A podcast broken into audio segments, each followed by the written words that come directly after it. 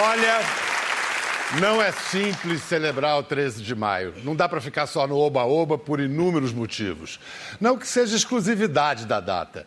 No Brasil, do dia do Fico à proclamação da República, passando pela independência e tal, sempre foi a elite, o poder, o Estado a dizer: diga ao povo que isso, diga ao povo que aquilo outro. E o povo assistindo a tudo, como já disse um, bestializado, qual índios diante da primeira missa, reduzidos a espectadores da história do Brasil. Padrão Brasil, no país feito independente por um português, natural uma mulher branca abolir a escravatura negra. A princesa Isabel, a redentora, não deixa de ser uma personagem de luz em nossa história, mas ela foi a consequência. A causa foi a atuação de rebeldes e abolicionistas negros. E o que se chamou de liberdade era sinônimo de desamparo. Milhões de negros despejados na rua no dia 14 de maio, sem projeto de inclusão, sem projeto de nação. O mais longo dos dias, o 14 de maio de 1888, até hoje não acabou. 130 anos depois, há que se fazer ainda todo dia a nova abolição. E disso trata a lida diária do poeta que abre nosso programa hoje. Ele dialoga com Fernando Pessoa, lembrando que o tempero do mar foi lágrima de preto, e com Marcelo Yuca, pois todo camburão tem um pouco de navio negreiro. Emicida!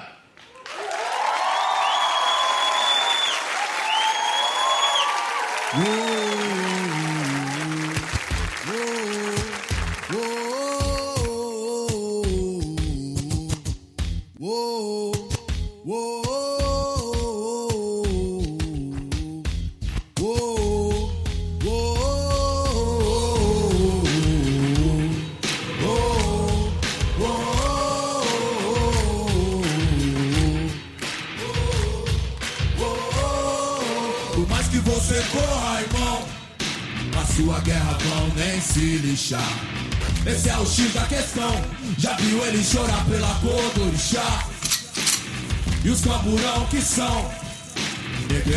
Negreiros a retraficar. Favela e descens alajão. Bomba relógio prestes a estourar. Aí, o tempero do mar foi lágrima de preto. Papo reto, como esqueleto de outro dialeto. Só desafetou, vida de inseto imundo.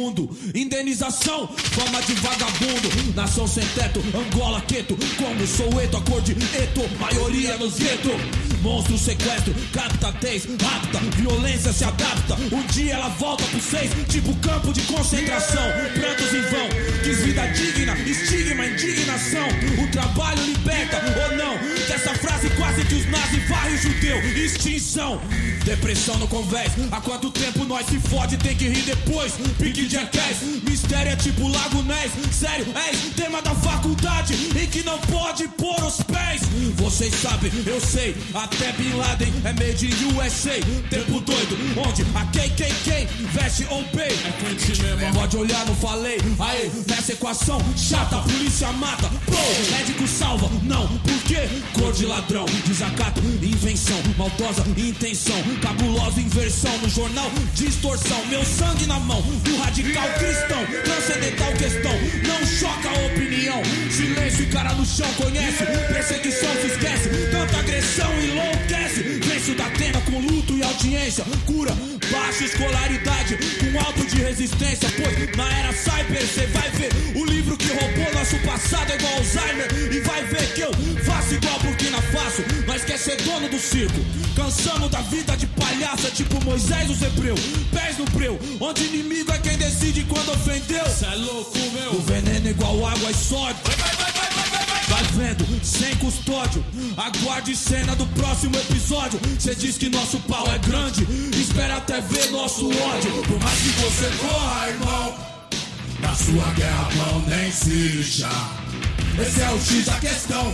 Já viu ele chorar pela cor do orixá?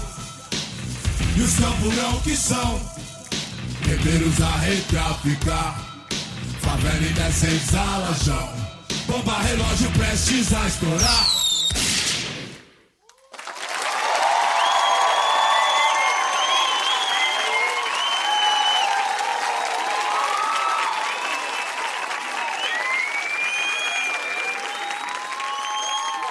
Muito obrigado. Obrigado. Na verdade, vai ser difícil a gente dizer mais conversando do que disse o Emicida cantando agora em dois minutos. Que recado. Vamos lá, vamos apresentar aqui quem a gente convidou para marcar e refletir sobre 130 13 de maio. A gente tem a honra de ter hoje aqui, além do Emicida, a primeira negra PhD em física no Brasil, primeira professora negra do Instituto Tecnológico de Aeronáutica, o ITA, Sônia Guimarães.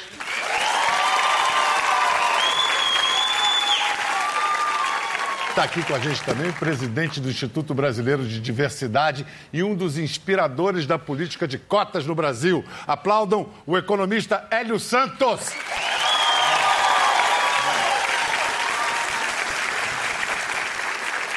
Antes da gente ir para um registro mais assim, político, histórico, aliás, não deixa de ser político falar da vida pessoal da gente, da infância. Na sua infância, Hélio, a princesa Isabel era uma uma heroína na sua cabeça? Você foi apresentado a ela como uma mulher incrível, boa? Na verdade, a história da escravidão deveria chamar-se a história da luta contra a escravidão. Mas na escola não era assim, né? Ah, os piores dias de ir à escola era quando se falava da escravidão. Os negros apanhavam, eles eram pessoas pacatas e depois veio uma mulher branca maravilhosa e salva todo mundo. Mas então, você, quando criança, você não comprou essa, sim, essa versão? comprei essa versão e, e, comprei essa versão e era uma versão que eu não gostava, porque eu me sentia humilhado, me sentia pouco protagonista, né? Então, é, é, as crianças ainda hoje não gostam de ir à aula nos dias em que se debate a história da escravidão. Mas será que ainda é assim hoje? Assim, na diferença de gerações entre a sua e a do Emicida, foi igual para você, Emicida? Sim, sim. Eu frequentei a escola algum tempo depois, mas era uma sensação e uma situação igualmente desagradável, uma vez que o protagonismo da nossa história não era nosso nem no dia que a gente tinha sido libertado em grande escala. Então era comum a gente ser alvo de uma série de piadas, uma série de, de insultos. É, e hoje eu compreendo isso de uma maneira um pouco melhor, porque todas aquelas crianças que estavam ali também, que referência sobre pessoas negras eles tinham, entende? Se o livro de história era escasso daquilo, se a televisão era escassa daquilo, se todos os lugares de representação positiva eram escassos de pessoas parecidas comigo, então aquelas pessoas estavam num deserto semelhante ao que eu estava quando o assunto era referência. A diferença era eu tinha uma pele escura e eu estava decidido a encontrar as coisas positivas referentes a mim mesmo. Sônia, quando é que você se tocou da participação dos negros nessa, nesse dia 13 de maio, que era sempre aquela princesa branca como grande benfeitora? Uh, a minha vida inteira eu fiquei sabendo que foi muito maravilhoso os portugueses irem lá na África e retirarem aquela gente lá da África, porque a África não tinha nada. A África é essa coisa, com todo mundo pobre, morrendo de fome, pedindo, pelo amor de Deus, para um asilo em algum país. Eu só descobri que a história da África era riquíssima e que acabou com a invasão dos europeus, destruindo, pegando pessoas e toda a riqueza, agora, em 2000 e alguma coisa, quando eu descobri os filósofos franceses franceses ou do Senegal que falaram, começaram a falar das histórias da África, com toda a sua riqueza, com a sua filosofia. A primeira medicina veio de lá. Os, eles já tinham todos os estudos de, de, epidemias. Eles tinham estudo de astronomia. Existe uma estrela que só agora, com o satélite Hubble, eles estão conseguindo ver o que os egípcios já sabiam há 3, 4 mil anos sabe, atrás. Você sabe que essas noções de sanitarismo até aparecem na história do Brasil quando há o quilombo de zumbi, porque havia epidemias de varíola que dizimavam a população no Recife e não houve um caso sequer no quilombo de varíola, apenas por regras de higiene e, e regras sanitárias. Hélio, vamos falar agora daqui para frente. Por que é dos melhores interesses do Brasil, dos brasileiros, sejam brancos, pretos, amarelos, que se faça a nova abolição? É muito comum falar que é um problema negro. Na verdade, nós fazemos parte da solução. Né? É, você não pode, Bial, impunemente desperdiçar talentos. É, quem faz isso paga muito caro. Em 2014, o IPEA fez um cálculo dos 23 mil jovens, o custo da mortandade de jovens na faixa de 15 a 29 anos, aquilo que eles deixariam de produzir no futuro. Chegou-se a 88 bilhões. Isso aí é um dado, quer dizer, é uma coisa astronômica. Agora, por que é necessário? Primeiro, porque nós somos a maioria da população. Né? É, é, o Brasil fala-se que não tem um projeto de nação, precisamente porque é a forma com que a abolição foi feita. Né? É, por que um projeto de nação? Nós temos o mesmo idioma, nós temos um território, temos, é, é, digamos assim, muitas coisas comuns, mas é necessário um conviver mais coletivo. A essência de uma nação é a sua humanidade, a sua população. E houve muita desumanização com a escravidão. A escravidão brasileira durou 354 anos. Para cada 10 anos de Brasil, sete ocorreram sob o signo da escravidão. Então, nós internalizamos muito disto. Hoje, mesmo quem não é negro paga, de uma certa forma, pelos valores que nós internalizamos. Por exemplo, uma pessoa no Brasil com 50 anos tem dificuldade no mercado de trabalho, independentemente da raça. Portanto, é, nós temos que investir na redução das desigualdades. Vivemos um ano eleitoral. Este ano, quem desejar ocupar esse emprego de presidente da República tem que enfrentar. O nosso problema central é a desigualdade. E a desigualdade no Brasil, ela tem procedência histórica, ela tem cor e tem também sexo, porque há uma feminização da pobreza. Então a desigualdade é o principal óbice para que o Brasil realmente avance.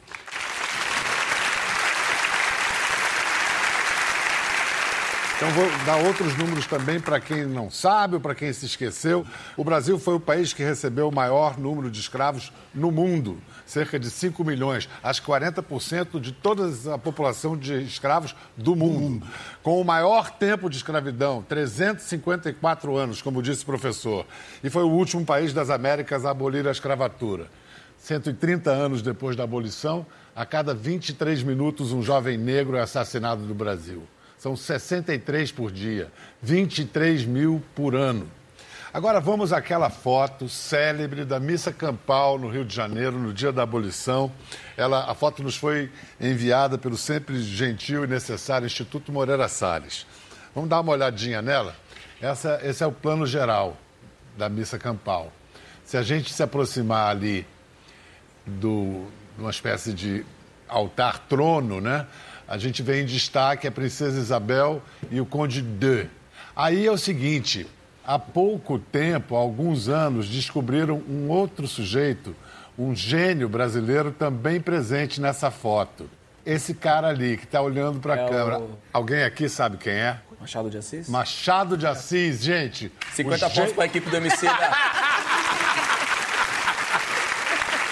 Machado de Assis, o gênio negro da raça brasileira, estava ali. Agora, tem uma outra questão que descobriram os estudiosos que estudam várias fotos, conhecem várias fotos. Atrás, está vendo aquele, aquela espécie de mastro ali na frente?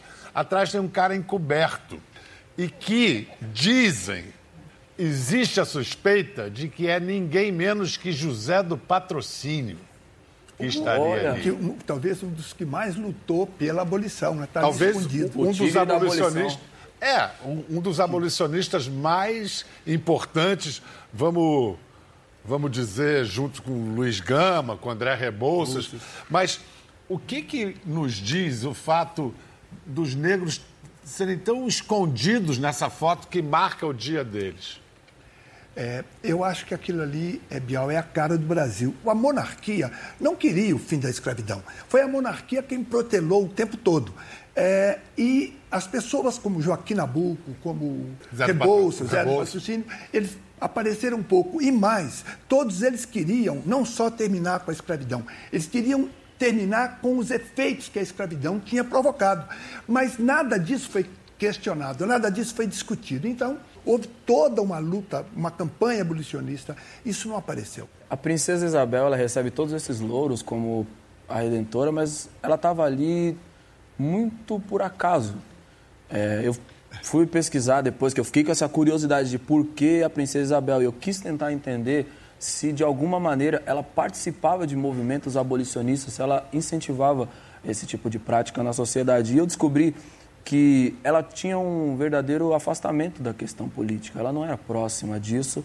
É, ela foi regente por três vezes durante a vida dela inteira. E na terceira, calhou dela estar tá na posição de monarca suprema do Brasil quando o pai dela estava ausente, que era o Dom Pedro II, ele estava ausente, então ela assina essa lei. E é curioso que uma pessoa que estava ali 100% por acaso se torne o ícone de um momento tão importante e transforme em seres invisíveis todos esses personagens gigantes que lutaram durante anos, décadas, séculos anteriores para que a libertação dos negros fosse efetivada. O professor Hélio falou dos efeitos da escravidão e falou também de um abolicionista muito importante, branco, autor desse texto inigualável, que reza assim: A escravidão permanecerá por muito tempo como a característica nacional do Brasil. Ela espalhou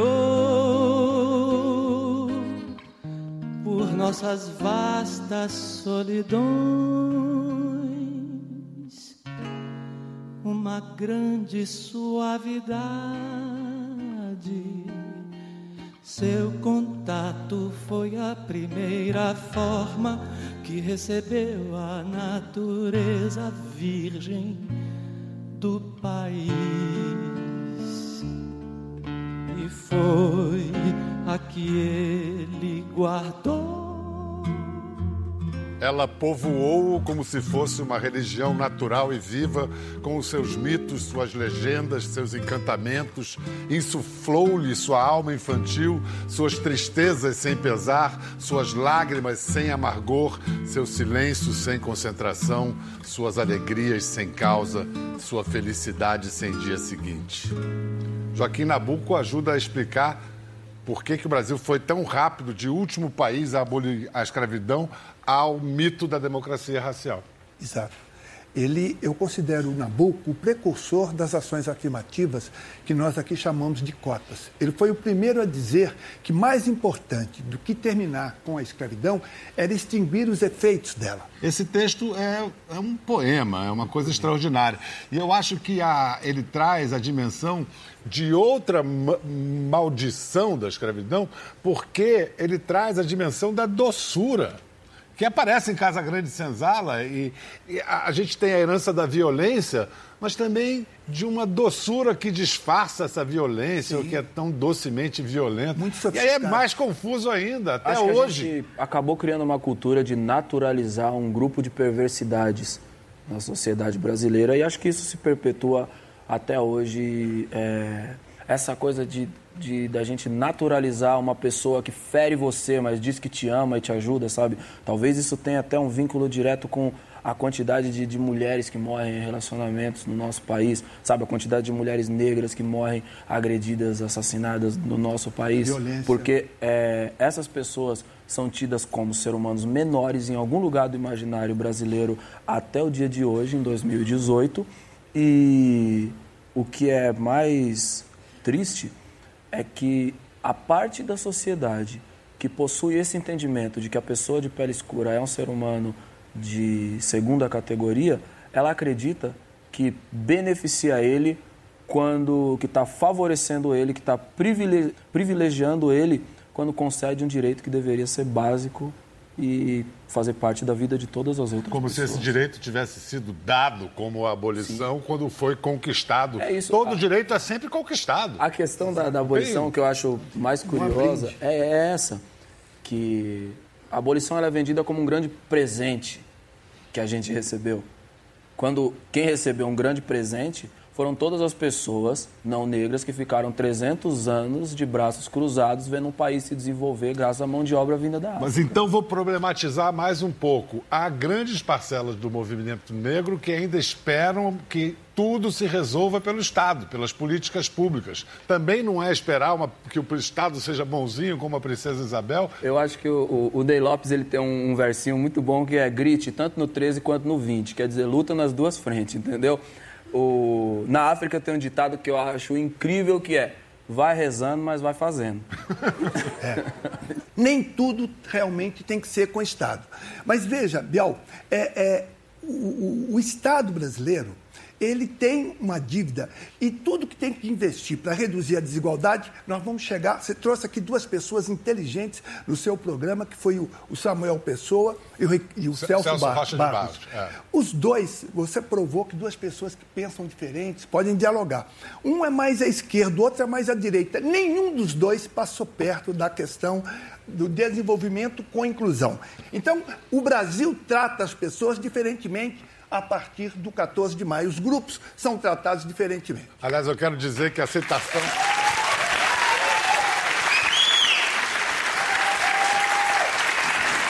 Aliás, eu preciso dizer que a citação que eu fiz no início, dizendo do 14 de maio ser o dia mais longo da nossa história, isso aí foi é, articulado pelo professor Hélio Santos. Eu roubei, mas conto de onde estou roubando.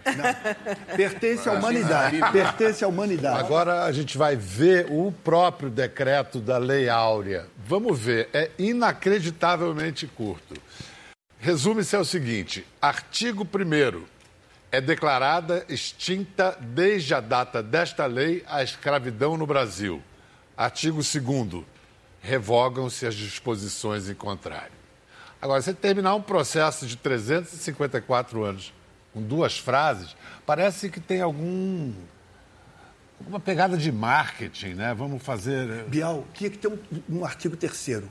O Império vai designar uma comissão que em 180 dias né, vai apresentar uma proposta para incluir as 700 mil pessoas liberadas nesta lei. Se isso tivesse acontecido, veja, o Brasil naquela época já tinha 8 milhões e 500 mil quilômetros quadrados, não aumentou nem diminuiu, mas os problemas fundiários eram infinitamente menores. Por que não se fez a revolução? Por que não se fez ali a reforma agrária? Hoje nós estaríamos aqui, talvez, celebrando 130 anos de um país inclusivo, de um país desenvolvido. Não fizemos lá atrás e hoje temos dificuldade. E ao fazer. contrário, não só deram a liberdade no 13 de maio, porque logo em maio em seguida criaram a lei da vadiagem. Exatamente. Você joga um monte de gente na rua. Com a brigada militar na rua. Mas eu quero falar da nova abolição que se dá a cada dia nas nossas relações sociais em histórias como a da Sônia, que não foi um, um- um- um talento desperdiçado. Sônia, você dá aulas no ITA, que é um Instituto de Tecnologia Aeronáutica, o ITA, famoso, e famoso também por uma tradição branca, masculina, para não dizer machista, e militar, e com disciplina militar. Aí eu fico imaginando como é que você lá, a primeira professora negra entrando nesse ambiente, como é que você foi recebida, como é que se deu a parada? Eles me odeiam. Tanto os meus colegas do mesmo nível que, mesmo nível que eu, quanto meus. Bom, esse ano, esse último vestibular, era mais do que 12 mil candidatos. Eu acho que eram pe- perto de 15 mil candidatos. E entraram 112. Sete meninas. Quem vocês acham que desse grupo é pobre, por exemplo. Esse tipo de gente está acostumado a ver esse tipo de gente aqui limpando, cuidando dos sobrinhos, dos filhos deles mesmos, da casa deles, etc. Depois desse sacrifício, para fazer esse vestibular tão complicado, eles entram numa sala de aula e sou eu que vou dar a, a aula, sou eu que vou dar a nota, sou eu que vou corrigir, sou eu que digo não, você está errado, porque, além de tudo, eles são as pessoas mais inteligentes do Brasil. Você não pode corrigi-los, porque eles são as pessoas mais inteligentes do Brasil. E você, com essa cara, com esse jeito aqui, não é suposta ser nem Mas a inteligente. sua autoridade Quanto como mais... PHD, eles não reconhecem?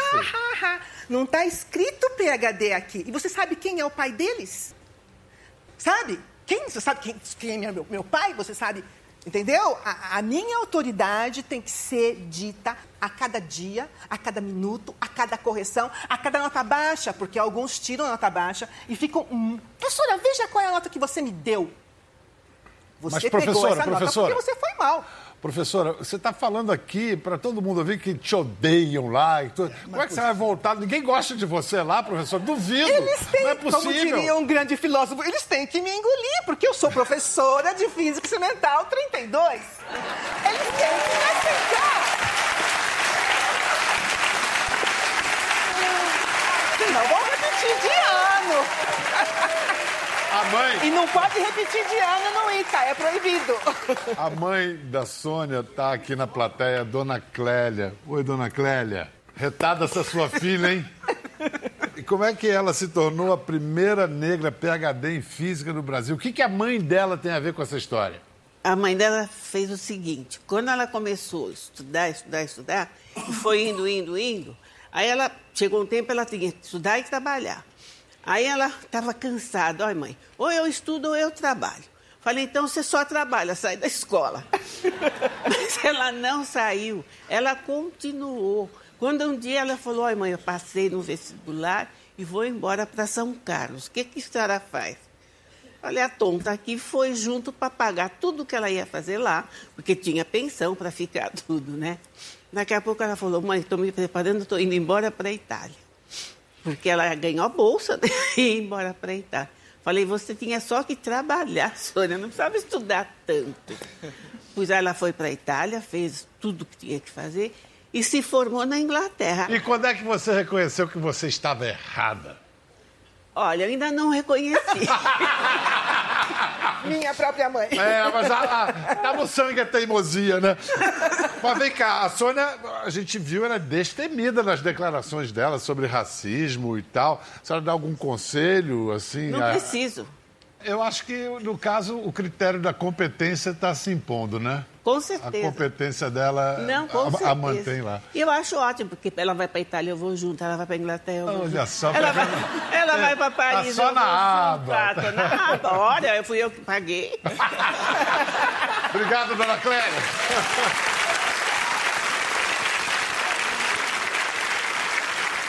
A Sônia é um exemplo, também tem em Curitiba uma história maravilhosa que mostra o poder da educação na transformação de uma pessoa e do país.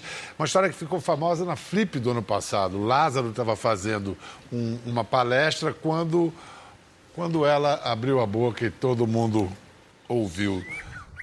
que é que o 13 de maio trouxe de bom para os negros? Nada. Absolutamente nada. O que mudou é que hoje você não vai para o tronco para apanhar. Você apanha dos cacetetes dos- das- da, da polícia e bala, tiro. A minha avó ainda pegou a escravidão. Aí houve a abolição, que eu não acredito. Então o trabalho, o trabalho dos meus avós, da minha mãe, continuou sendo os escravos do mesmo jeito. A minha mãe nasceu em 1907, o nome dela é Rita. E ela ia entregar leite na cidade. Na volta, Dona Yolanda esta professora, que eu sei o nome até hoje, começou a alfabetizar a minha mãe. E lá pelas tantas, conversando com a irmã dela mais velha, ela não sei o que ela falou lá para que ela falou para essa irmã. Eu sei ler e escrever. E meu avô escutou. Ele deu uma surra tão grande na minha mãe porque a, a, a visão, e era o que ele aprendia com os donos lá, de escravos, que a mulher que sabia ler, que aprendesse a ler, eh, que eles falavam assim, que não vale nada, era vagabunda. Essa foto é da minha formatura do primário, que a minha mãe trabalhou dois anos, lavou roupa dois anos para a dona da loja de costura para pagar esse vestidinho aqui. Mas ela estava sempre molhada, né? Porque lavar tanta roupa na tábua, aquele tempo era tudo assim, água de poço. Ela falou assim, tá, você quer ser igual a mãe? Aí eu falava para ela, igual a senhora, nunca que eu vou ser. Daí ela falava assim, então só tem um jeito, estudar. Era uma escola de freiras, mas tinha uma que eu nunca vi na minha vida uma pessoa tão cruel quanto esta mulher.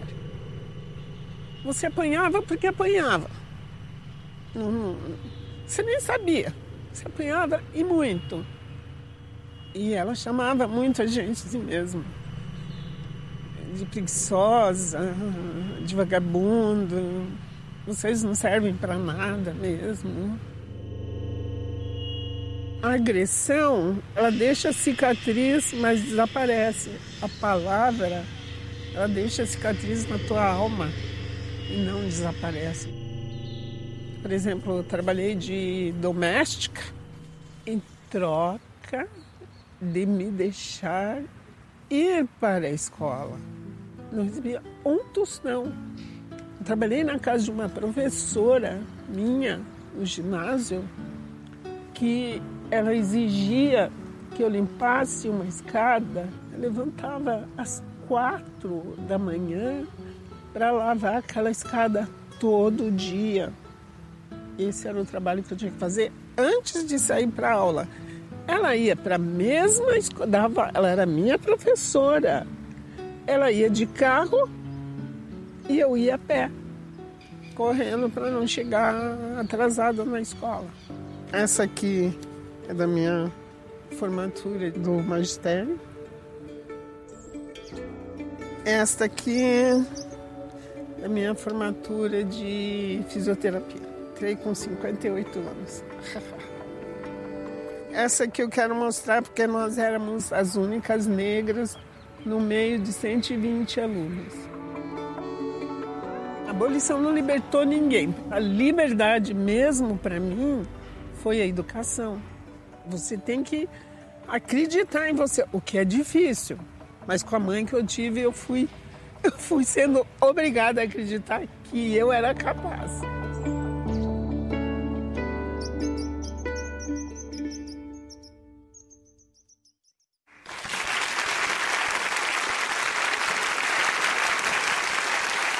Sônia, então, a gente conclui que a educação é a nova abolição. Tá. Fundamental. No seu caso, no caso da diva. Sem educação não se chega a nada. Sem oportunidade de uma boa educação, não se chega a um bom emprego, não se chega a uma mudança de nível social e, portanto, seu filho também não chega, o filho do seu filho não chega. Na primeira Constituição, quando acabou a escravatura, quando tinham agora os ex-escravos, os filhos desses ex-escravos não tinham permissão de entrar na escola, com o objetivo de essa gente não mudar de nível social. Que é o que está acontecendo hoje.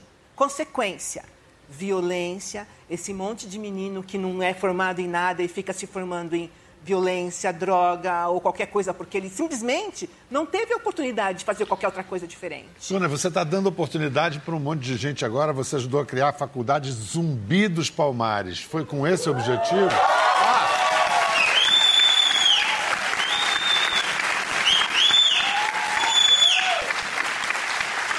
Eu, eu desconfio que tem alguns alunos da Zumbi dos Palmares Será? aqui, né? Ah, bom! E o professor também. Qual é a, pe- a Ah, porcentagem lá de. 89, 89? 89 de negros. Eles não eram aceitos, não foram aceitos em escola nenhuma. Vem o reitor, novo reitor da USP.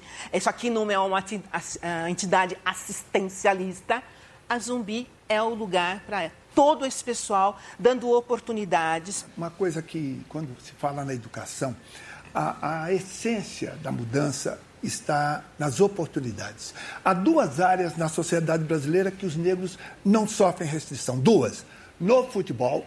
E esporte em geral? Não, sim, mas no futebol nós fomos campeões do mundo cinco vezes e fomos vice duas. Muita gente pensa que jogar bola é jogar bola. Não. Jogar bola exige senso de antecipação, velocidade de raciocínio, criatividade. Derrotamos alemães, europeus, etc. Essa é a primeira área. Essa, Segunda? A segunda, na música. São as duas áreas que tem negro. Eu gostaria que na física, que na química, que, que na economia, nós iríamos começar a ganhar alguns prêmios Nobel. Porque no futebol e na música, não há quem duvide da nossa excelência. Apoiado!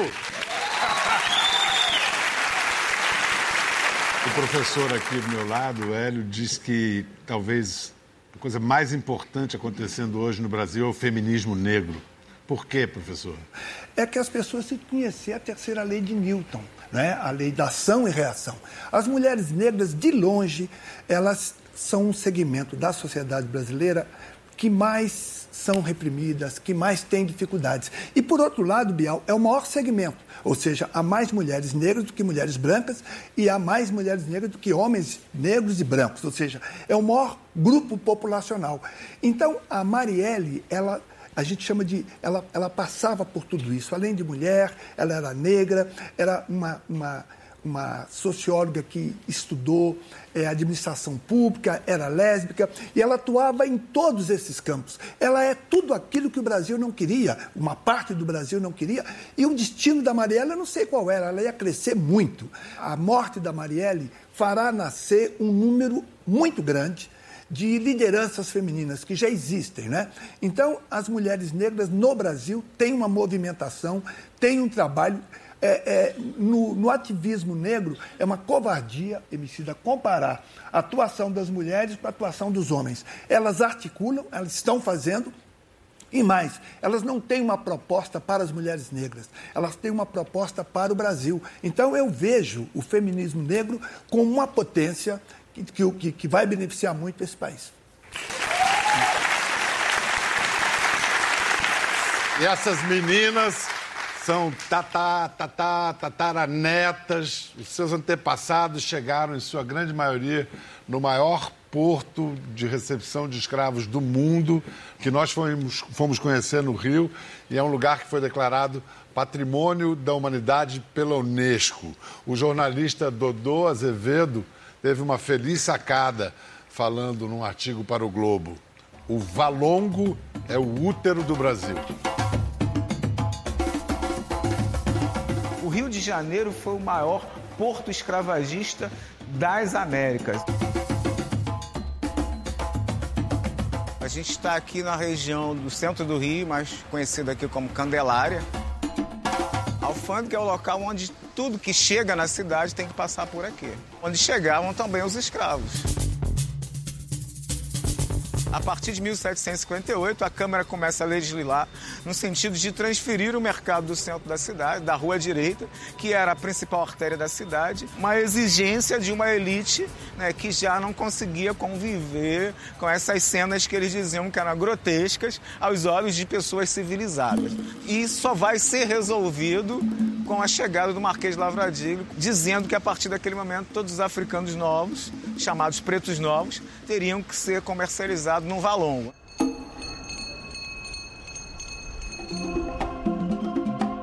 Esse cais ele simboliza todo o desembarque feitos nesta região. Estima-se que se passaram em torno de um milhão de africanos. Do ponto de vista físico e simbólico, ele é importante porque ele preserva, né, através das suas pedras, do seu monumento, essa história de indivíduos que por esses espaços circularam e ajudaram a construir a história do Brasil. A gente percebe que há um descaso com a manutenção e preservação do sítio, porque a gente já percebe claramente de 2011 para cá deslocamentos em algumas pedras por função de erosão. Aquilo que está lá na Carta do Valão, que vai se criar o circuito histórico arqueológico de celebração da herança africana, não, não foi feito, que é o Memorial do Cais. Que é o sítio arqueológico do Cemitério dos Pretos Novos Aqui estão depositados os corpos daqueles que não resistiram às péssimas condições de viagem. Em torno de 25 a 30 mil corpos eram jogados à flor da terra. E aí, quando vinha a erosão, a chuva, esses corpos eram descobertos e muitas das vezes eles eram é, devorados pelos animais. O cemitério, na verdade, é a prova viva, né, de que a escravidão é, é, que se professor nessa região, em todo o Brasil, nas Américas, foi de fato um crime contra a humanidade. As pessoas querem muito mais esquecer, né, e que para eles isso é uma página triste da nossa história, mas que já passou, que faz parte do passado e que deve ser superado. Mas ao contrário, essa história precisa ser descoberta, essa história precisa ser contada, porque o que nós temos é uma sociedade desigual justamente por conta da herança da escravidão. Hélio, qual o potencial político e econômico de explorar o Cais do Valongo como local de peregrinação? Bial, eu penso que o Valongo está para os negros que vivem na diáspora, os negros que vivem fora da África, assim como Meca está para os muçulmanos. É, nós, negros brasileiros, e o Brasil como um todo, tem que ter a generosidade e a sabedoria de colocar isso, é um patrimônio da humanidade, abrir isso para o mundo. É, nós vamos ter ali, Bial, provavelmente um bom problema. Não faltarão recursos. Se nós abrirmos ali, Emicida, para fazer um memorial, o Valongo é um, um espaço importante de reflexão para a humanidade. E está no Rio de Janeiro, está aqui no Brasil. Olha só, para a gente ter uma ideia de como as coisas mudam, vejam só o que o então presidente da República, José Sarney, há 30 anos, dizia em seu discurso no comentário do centenário da abolição. Brasileiras e brasileiros de todas as raças.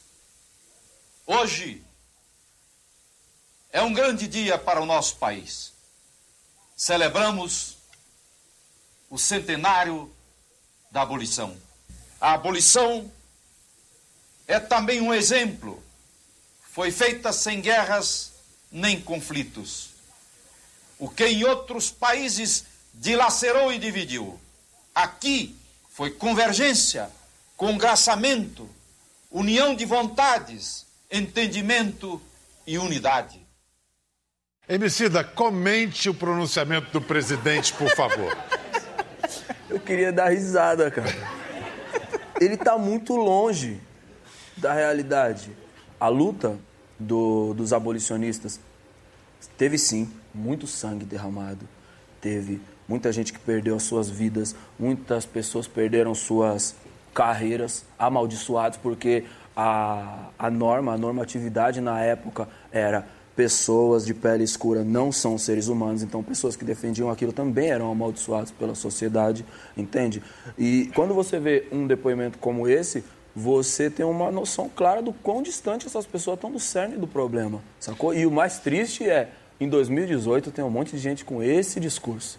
Eu sou de uma geração, Emicida, que não é a sua, que lutava muito para mudar a sociedade. O pessoal da sua geração não quer mudar a sociedade, não. Eles estão mudando eles mesmos. E com isso vão mudar a sociedade. Emicida, eu vou pedir para você cantar uma para gente, porque daqui a pouco a gente vai fazer um, um, tributo a uma rainha negra brasileira.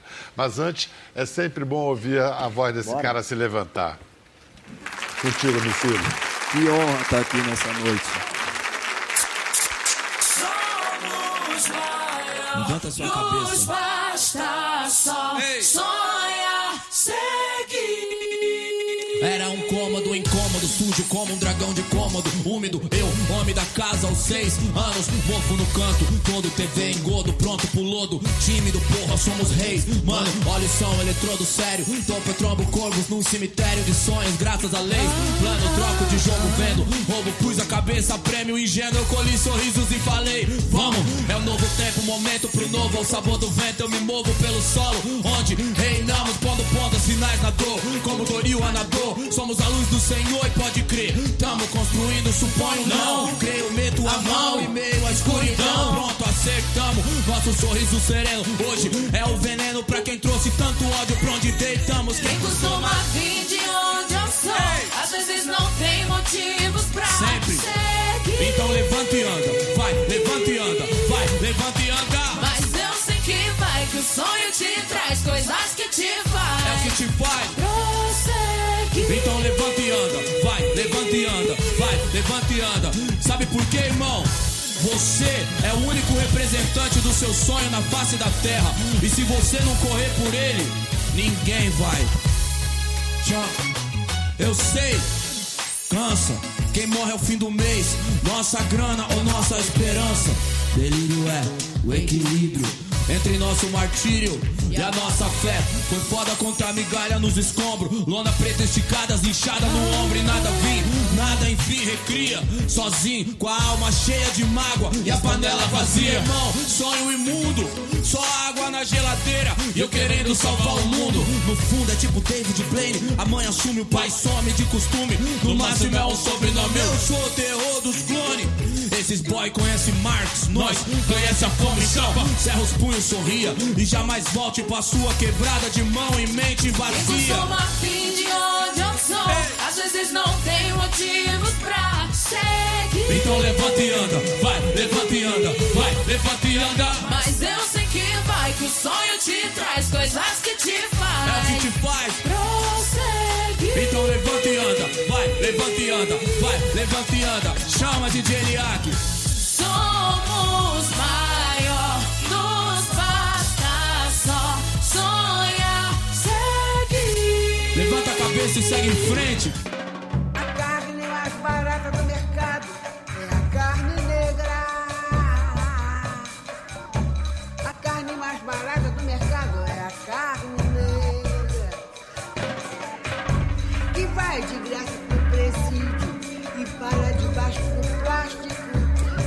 Vai de graça pro subemprego e pros hospitais psiquiátricos. A carne mais barata do mercado é a carne negra, negra, negra que fez e faz história, segurando esse país no irmão. O cabra aqui não se sente derrotado, porque o revólver já está engatilhado. E o vingador é lento, mas muito bem intencionado. E esse país vai deixando todo mundo preto e o cabelo esticado. Mas mesmo assim, ainda guardo o direito de algum antepassado da cor brigar se tiver por respeito de algum antepassado da cor. Brigar, brigar, brigar, brigar, brigar.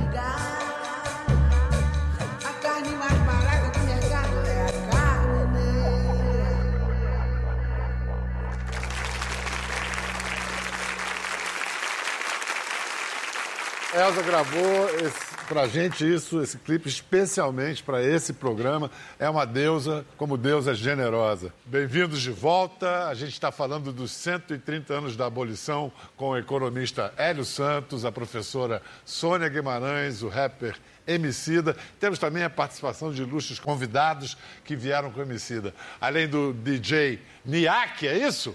Aplausos para o Niak! Os rappers Drica Barbosa, que voz, hein, menina? Obrigada. Rapaz!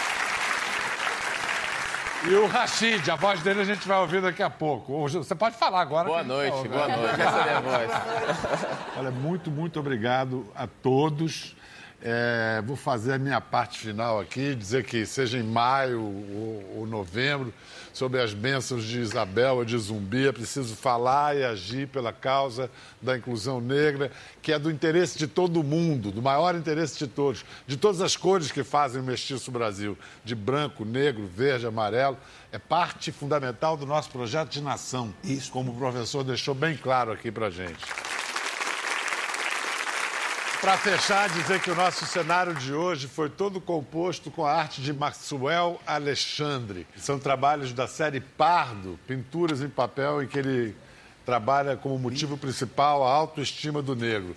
E duas recomendações culturais também. Um livro que está saindo agora, organizado pela Lília Schwartz e pelo Flávio Gomes, Di- Dicionário da Escravidão e Liberdade. Tem 50 textos críticos, eh, quem quiser se aprofundar no tema. E é claro, tem DVD novo do Emicida. É. 10 anos de triunfo ao vivo. Uma conquista sem tamanho que a gente tá ansiosíssimo para distribuir, mostrar para rapaziada. É, muitas bolhas têm se formado no Brasil. Eu acho que com esse DVD, com tudo que o Laboratório Fantasma faz, a gente tem conseguido criar uma bolha de esperança, uma bolha de possibilidade. Muito obrigado, muito obrigado. Eu queria agradecer você, sabe? porque estar aqui junto com o Hélio, com a Sônia, ter a oportunidade de trazer meus amigos que estão fazendo música na rua comigo há tantos anos, sabe? Acho que é muito importante que a gente converse mais sobre o tema e é muito importante que a gente é, saiba conversar, porque a pauta do racismo é extremamente complexa, ela é muito mais complexa do que nos Estados Unidos, por exemplo, entende? A, a realidade de um, um país como o Brasil, ela obriga a, a gente a ter uma, um outro tipo de imersão. Você não consegue tratar isso unicamente no ambiente acadêmico, você precisa levar essa discussão para a rua. É uma discussão dolorosa para ambos os lados, porque a gente coloca uma culpa no colo das pessoas brancas com a qual eles não estão acostumados a lidar, porque eles precisam sim ser responsabilizados por muitas coisas que aconteceram na história e a gente precisa conversar sobre as maneiras como a gente viveu e chegou até aqui. E é uma ferida que se abre em todas as pessoas negras, porque não tem uma vez que a gente fale essa palavra sem que a gente toque nas nossas próprias dores e trazer todas elas à tona. Mas eu acredito que o que a gente fez aqui nessa noite, é, dialogando e colaborando, dividindo com o Brasil pontos de vista tão brilhantes, histórias tão inspiradoras, é um, um oásis, sabe? Num deserto que às vezes inspira a gente a se sentir tão sozinho, com tanta desesperança. Acho que nesse momento aqui o que a gente conseguiu fazer foi dizer: aqui nós temos uma solução muito bacana para o nosso país.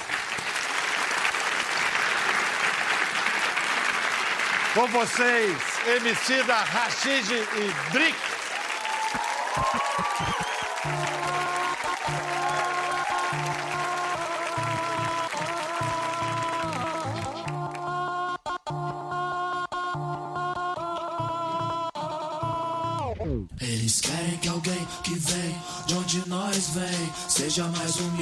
Baixa a cabeça, nunca revide, finja que esqueceu a coisa toda. Querem que ele se eles querem que alguém que vem de onde nós vem seja mais humilde, baixa a cabeça, nunca revide, finja que esqueceu a coisa toda. Querem que ele se. Sabe por quê?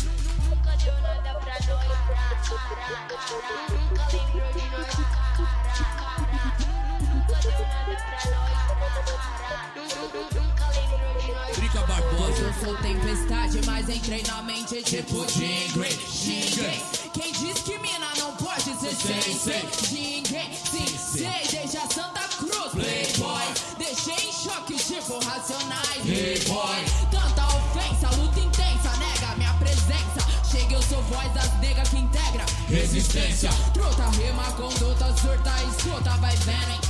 Tempo das mulher fruta, eu vi menina veneno. Sistema é faia, gasta, arrasta, Cláudia que não raia. Basta de globelezar, firmeza, mofaia. Rima pesada, vasta, eu falo meme igual Timaya. Devasta esses otários, tipo calendário maia. Feminismo das pretas, bate forte, mó treta. Tanto que hoje vocês vão sair com medo de bo... Trica Barbosa, não se esqueça. Se os outros é de tirar o chapéu, nós é de arrancar as cabeças. Caminhando contra o vento e o senso Sem documento e lenço Vi suas linhas cair pra direita Tipo pipa penso Num clima tenso Venci batalhas, vida e freestyle E o mais perto que cê chegou disso Foi o 8 Mile Antes de ser cool, cool Hip hop que uns conheceram ontem No Get Down Eles são hype hop Nós tropicalha anti-censura no ato Contra quem 1964 Fazem piada e a mira tá pra cá. É a nova KKK, fez rir em KKK. Usa a frase do movimento pra vender papel higiênico. Tiração me faz lembrar como é os são Pega a visão black. Minha tinta no papel vale milhão. Parece que eu componho no talão de cheque. Da lama pra primeira classe Chame de progresso. Mas não quero só cinco estrelas Eu quero o universo. Piscínios, goodies, símio Que ao ver o Simonal que cês não vai fuder. Grande, tipo homoleque, morou moleque. Zé do Caroço, quer Photoshop melhor que dinheiro no bolso. Vou vendo os rap vender igual coca. Fato, não, não, melhor. Entre nós não tem cabeça de rap É Brasil, exterior, capital, interior. Vai ver nós gargalhando com o peito cheio de rancor. Como prever que freestyle, vários necessários? Vão me dar a coleção de Miley Cyrus. Misturei Marley, Cairo, Harley firmeza tipo Mario Entrei pelo cano, mas levei as princesas. Várias diz não sou santo, rima de inveja é banto. Fui na Xuxa até ver o que fazer Se alguém menor te escreve tanto. Eu tô pelo adianto e a favela entendeu. Considere, se a miséria é foda, chapa Imagina eu, Scorsese, minha tese Não teme, não deve. Tão breve são só vitórias do gueto Luz pra quem serve na trama, conhece os louros da fama, ok. Agora, olhos preto, chama. Eles querem que alguém que vem de onde nós vem seja mais humilde, baixa a cabeça, nunca revide, finja que esqueceu a coisa toda. Quer é que ele se. Eles querem que alguém que vem de onde nós vem seja mais humilde, baixa a cabeça, nunca revide, finja que esqueceu a coisa toda. Eu quero é que ele se Muito obrigado, pai. Gostou da conversa? No Globoplay você pode acompanhar e também ver as imagens de tudo que rolou. Até lá.